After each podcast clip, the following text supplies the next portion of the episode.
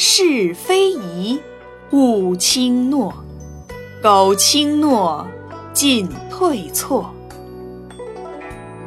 他的意思是说，别人要你做的事情，如果不大正当，就不要随便答应；如果信口答应了，不论做还是不做，都是你的错。古时候有一个叫赵柔的人。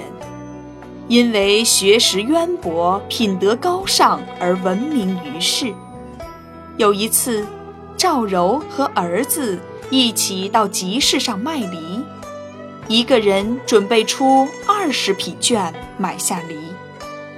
双方谈好价格后，那个人回去取绢。这时，又来了一个商人，看到赵柔的梨质量好。立即要出三十匹绢买下来。儿子听到商人的价格高，就想卖给这个人。